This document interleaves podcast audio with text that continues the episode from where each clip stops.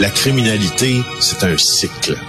Et tu vois, le nouveau procès va se dérouler sans qu'aucun témoin ne se présente à la barre. L'histoire des criminels racontée par l'unique journaliste d'enquête, Félix Séguin. Alors, Félix, pas facile d'être politicien à l'heure des médias sociaux et des complotistes. Donc, un, gars qui est contre les mesures sanitaires, euh, qui a fait des menaces de mort à l'endroit de Justin Trudeau et de François Legault. Ah oui, on a toute une histoire hein, euh, ici. Euh, cet homme-là là, qui a été arrêté hier matin à Scottstown, ce qui est un peu effrayant, je choisis bien les mots, euh, c'est qu'il avait les capacités de mettre ses menaces à exécution. Écoute bien comment cette histoire-là euh, arrive aux oreilles de la police.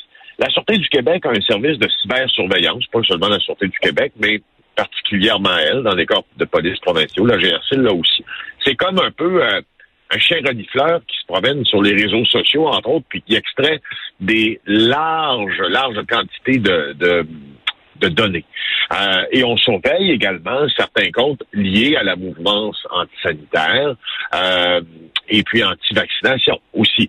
Alors là, le 18 septembre, on a vu apparaître des vidéos sur TikTok de cet homme-là, un homme dans la trentaine, euh, près de Scottsdale, donc en Estrie, c'est près de lac mégantic Et là, il formule à l'endroit, non pas juste de François Legault, mais de Justin Trudeau aussi, des menaces explicites. Il dit, je vais vous pendre par les couilles, je vais vous traîner sur l'asphalte.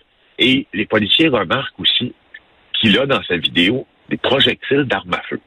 Alors, commence à investiguer ça plus loin. Il remarque également qu'il est propriétaire d'armes à feu. Alors là, on est le 18 septembre. Alors, tout ça chemine, on regarde, est-ce qu'il y a une possibilité que cet homme-là soit arrêté pour menace? La réponse, c'est oui, mais qu'est-ce qu'il faut faire à ce moment-là? On peut pas entrer chez quelqu'un qui a une arme à feu comme on entre chez quelqu'un qui en a pas. Alors, on fait venir l'escouade tactique d'intervention, le, groupe tactique d'intervention de la Sûreté du Québec qu'on appelle le GTI. Et c'est eux, à 5 heures hier matin, qui se présentent à la fenêtre, euh, qui se présentent à la porte plutôt, mais ils voient à la fenêtre, selon des informations qui ont été, qui émanent du Bureau des enquêtes indépendantes, le gars armé qui veut en découdre avec les policiers. Alors, ils ouvrent le feu sur lui. Hmm. Et euh, ils vont le blesser. Les ambulanciers vont le traiter sur place. Il n'est pas blessé gravement. Son état, espérons qu'une crainte, franchement.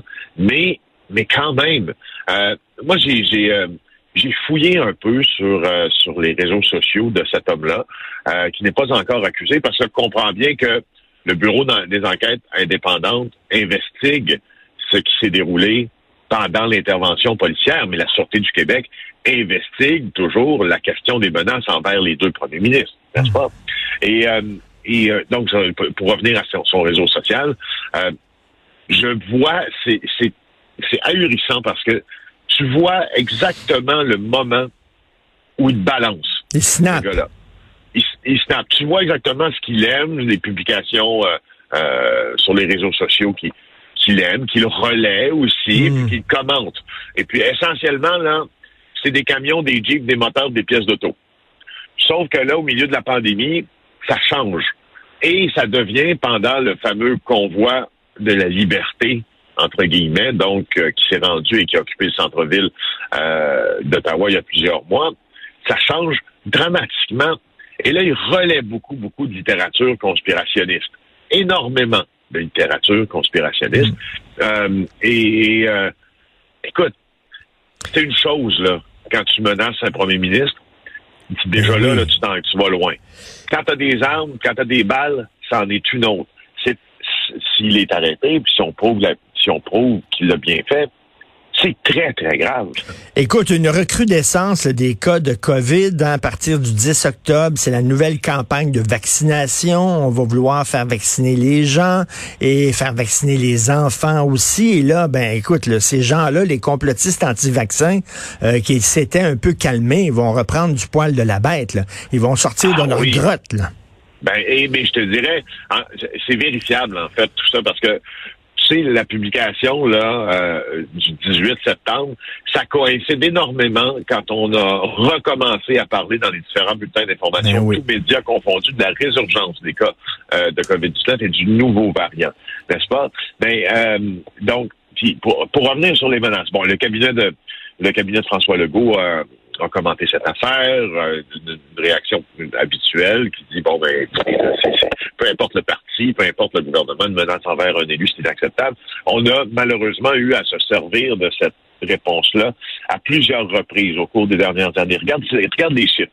En 2019, pré-pandémique, 16 menaces contre les élus du Québec, Richard.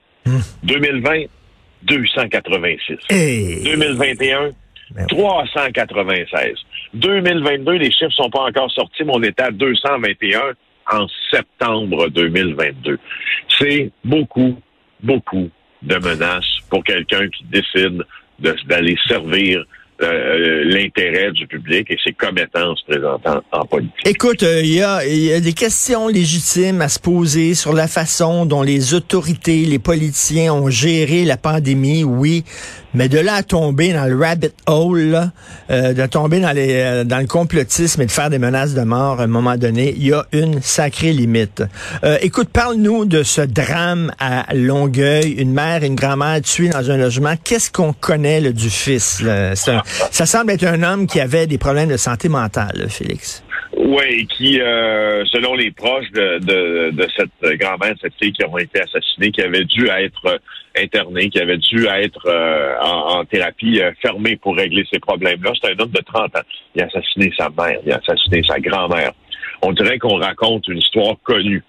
Parce que souvent, oui, oui, ces gens-là, c'est la, la, triste vérité, c'est que lorsqu'ils sont majeurs, comme ils disent en français, there's so much you can do.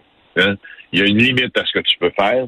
Euh, et puis quand tu entends les, témoignages des gens qui étaient autour, ça a l'air horrible. Les gens qui ont entendu des cris des deux femmes lundi, mardi, pensaient que c'était une chicane de couple. Ça a duré cinq minutes. C'est une grosse chicane. Mais là, finalement, euh, euh le jeune homme, euh, Michael Lomini, euh, les aurait tués, les deux, euh, sur le boulevard des Ormeaux, sur la rive sud, à l'intersection de la rue Mousseau. écoute, quoi dire? Quoi dire de plus? Il était en crise quand il était arrêté. Là. Il était en crise, on l'entendait crier dans l'ambulance. Et puis, c'est pas la première fois que des policiers de Longueuil se rendaient à cette adresse. Ça me fend le cœur, vraiment. Là. Écoute, il y a une explosion de problèmes de santé mentale. On le voit, Félix.